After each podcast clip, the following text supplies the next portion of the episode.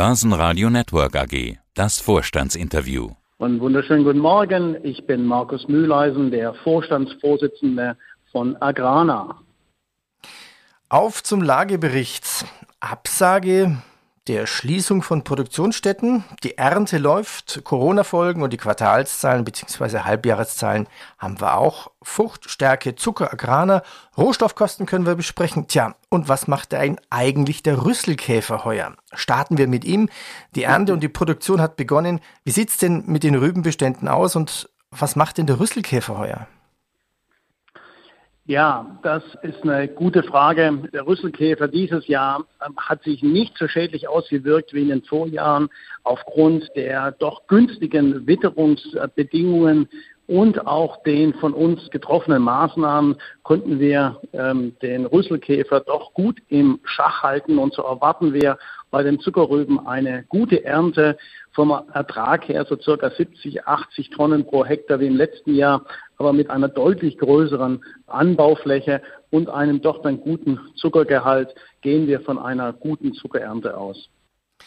Wie viel Zuckerrübensorten gibt es eigentlich, die Sie verwenden können? Und Sie sprachen jetzt den Zuckergehalt an. Ich habe so eine Nebenmeldung gelesen, dass es heuer eine besonders süße Rübe ist, die mehr Zucker macht. Wie, wie kann man sich das vorstellen? Ja, also unsere Landwirte und auch unsere Zuckerberater Unsere Rübenberater arbeiten hier mit verschiedenen Sorten. Ich kann Ihnen jetzt nicht im Detail sagen, wie viele es da genau gibt. Ich weiß, dass es mehrere Hauptsorten gibt, die verwendet werden. Und es wird jedes Jahr, wird es weiterentwickelt, äh, wird geguckt, wie man hier auf der einen Seite die Rüben noch beständiger machen kann, auch gegen Krankheiten. Auf der anderen Seite natürlich geht es darum, den Zuckergehalt zu erhöhen. Und äh, da wird immer weiter geforscht und gearbeitet mit unseren Saatgutlieferanten. Und ich habe auch gehört, dass wir in diesem Jahr eigentlich äh, da ganz gut liegen. Aber die, die Entscheidung, welche Zuckerrüben äh, letztlich angebaut werden, die liegt bei unseren Landwirten. Es gab ja in den letzten Jahren eine Überproduktion. Hat sich das quasi wieder normalisiert? Und was machen Sie jetzt mit der Fabrik in Leopoldsdorf? Also wenn Sie von Überproduktion reden, dann meinen Sie wahrscheinlich so die Weltmärkte und auch den Markt in Europa. Und da sieht es so aus, dass wir in diesem Jahr eigentlich von einem, von einer mehr oder weniger ausgeglichenen Bilanz ausgehen. Wir haben, wie Sie wissen, auf der Welt verschiedene Anbaugebiete für, für Zucker. Und das sieht so aus, dass also insgesamt wir vielleicht sogar ein kleines Zuckerdefizit haben könnten in, in der Weltzuckerbilanz, was wiederum dazu führt, dass auch die Bestände ein bisschen abgebaut werden. Jetzt in unseren Anbaugebieten, also wir bewegen uns weitgehend in sogenannten Defizitmärkten, das heißt, dass hier eigentlich mehr Zucker verbraucht wird, als äh, angebaut wird. Und von daher ist äh, das Thema bei uns jetzt in unseren Märkten gar nicht so sehr also jetzt die Überproduktion, sondern vielmehr, dass es uns gelingt, zusammen mit unseren Landwirten genügend Zucker anzubauen. Die Hektarflächen in Österreich waren in den vergangenen Jahren rückläufig und das hat wiederum dann den Bestand dieser zweiten Zuckerfabrik in Leopoldsdorf gefährdet. Wir brauchen, um zwei Zuckerfabriken wirtschaftlich in Österreich betreiben zu können, zu einer Mindestanbaufläche von ca. 38.000 Hektar. Und in den letzten Jahren ging das schon mal runter auf knapp 24.000, 25.000 Hektar. Im letzten Jahr ist es dann gelungen, durch einen Schulterschluss von Rübenbauern, Politik, aber auch Agrarer wieder auf diese 38.000 äh, Hektar zu kommen. Und wir sind momentan mitten in den Kontrahierungsgesprächen mit den Landwirten für nächstes Jahr und hoffen da, dass wir natürlich auch da dann für nächstes Jahr wieder diese 38.000 Hektar zusammenbekommen, vielleicht sogar noch ein bisschen mehr. Die Voraussetzungen für den Zuckerrübenanbau sind eigentlich gut und das ist also, aber das ist die entscheidende Größe für den Betrieb dieser zweiten Zuckerfabrik, dass wir auf diese 38.000 Hektar kommen. Man spricht ja auch von Kontrahierungsversammlungen. Was schließen Sie hier für Verträge mit den Bauern ab? Wie kann ich mir das vorstellen? Legen Sie auch also die Preise schon für 2022 fest? So nach dem Motto, du musst die Rübe anbauen, ich brauche mindestens die und die Fläche von dir.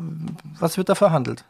Also wir, wir haben in der Tat, also hier in Österreich, wir haben zusammen mit dem Zuckerrübenverband hier einen Dreijahresvertrag geschlossen. Ist ein, ein Rahmenvertrag, wo wir Preise für drei Jahre äh, garantieren, also Mindestpreise, um eben hier auch eine Sicherheit den Landwirten geben zu können. Aber die Flächen werden jedes Jahr aufs Neue dann kontrahiert von den Landwirten. Das heißt, hier wird dann äh, und das ist eben, was momentan läuft, eben in, in, in Gesprächen äh, wird dann eben festgelegt, was die einzelnen Landwirte dann an Fläche anbauen. Wir bieten auch sogenannte Kombiverträge an. Das heißt also, wenn ein Landwirt auch noch andere Früchte, also zum Beispiel Mais oder, oder Kartoffeln an uns liefert, dann gibt es da auch äh, Kombiverträge und wir bieten auch über unsere eigene Rüben Samenzucht noch da auch spezielle Bedingungen an, was die Rübensamen angeht. Und da denken wir, dass wir da ein gutes Gesamtpaket haben für unsere Landwirte. Aber Landwirte müssen natürlich auch an ihre Fruchtfolge denken. Sie müssen und, und sie müssen sich dann, äh, wie gesagt, jedes Jahr neu entscheiden, also mit welchen Flächen sie dann äh, Zuckerrüben anbauen. Mhm. Ja, vor den Zahlen ist nach den Zahlen. Heute haben wir den Umsatz H1 2021 22 1,4 Milliarden Euro Umsatz, Konzernergebnis 27 Millionen nach 34 vor einem Jahr.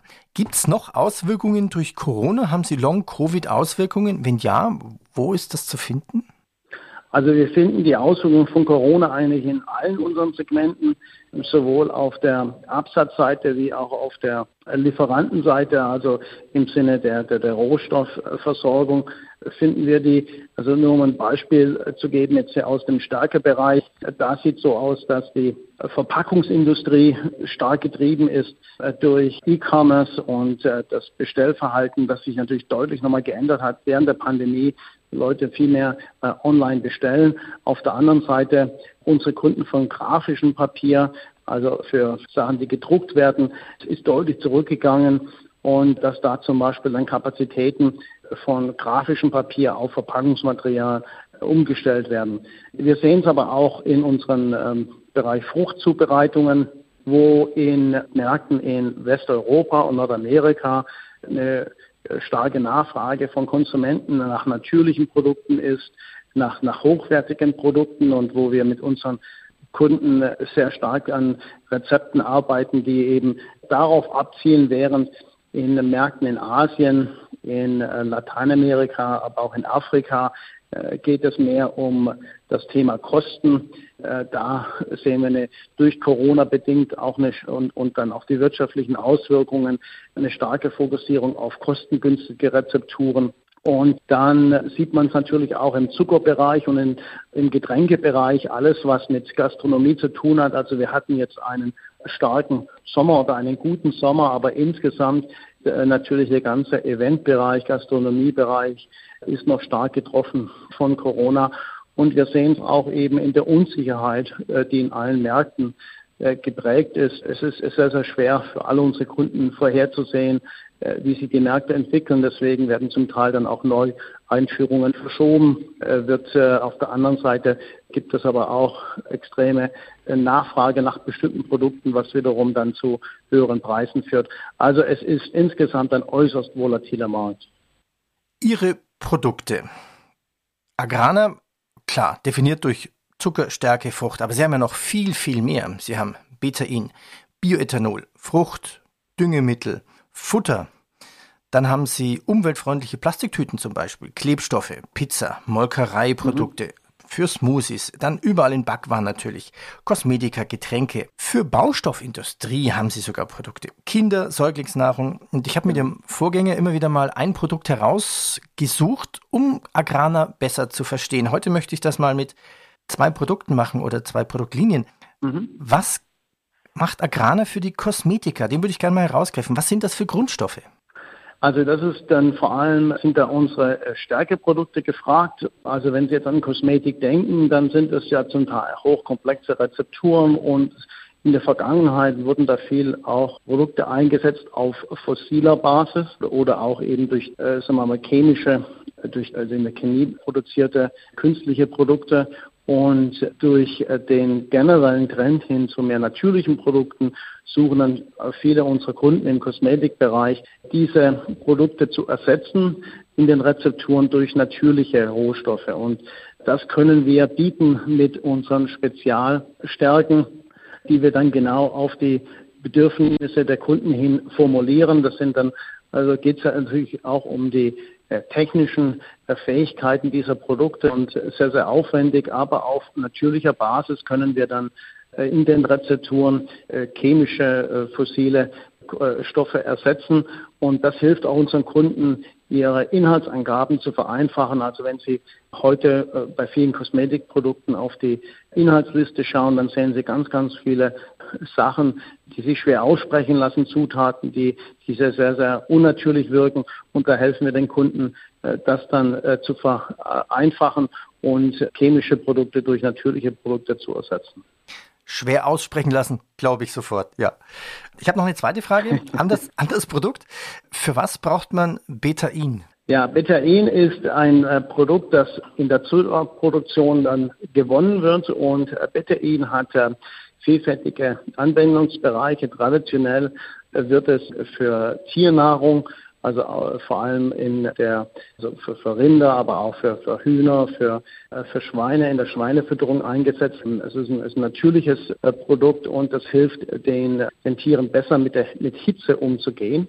Und es ist auch eine, also hat auch Anwendungen in, in der Kosmetik äh, durch seine speziellen technischen Eigenschaften. Dann hat Betain Anwendung auch äh, für Pflanzen, in Pflanzennahrung, also für, für Gärtnereien zum Beispiel ähm, oder für äh, Baumschulen. Und dann ein Bereich, den wir gerade untersuchen, ist im Bereich der Sportlernahrung, weil es hier hilft, auch da gewisse Stoffwechsel äh, Wirkungen besser zu regulieren und äh, das eben auf eine natürliche Art und Weise. Und das äh, also gibt da gewisse Anwendungen, die für äh, in der, in der Sportlernahrung äh, sehr wichtig sind. Also sehr spezielle Anforderungen, aber doch ein sehr vielseitig einsetzbarer Grundstoff. Erstmal vielen Dank. Ich hätte da noch, noch viele mehr Fragen, wie zum Beispiel, was ist Ihre Klimastrategie bis 2040? Aber ich, aus zeitlichen Gründen schlage ich vor, das sehen wir uns für das nächste Interview auf. Kommen wir quasi zur Abschlussfrage. Zum Ausblick, wann ist die Rübenernte eingefahren? Wann können Sie einen richtigen Ausblick geben für das Gesamtjahr?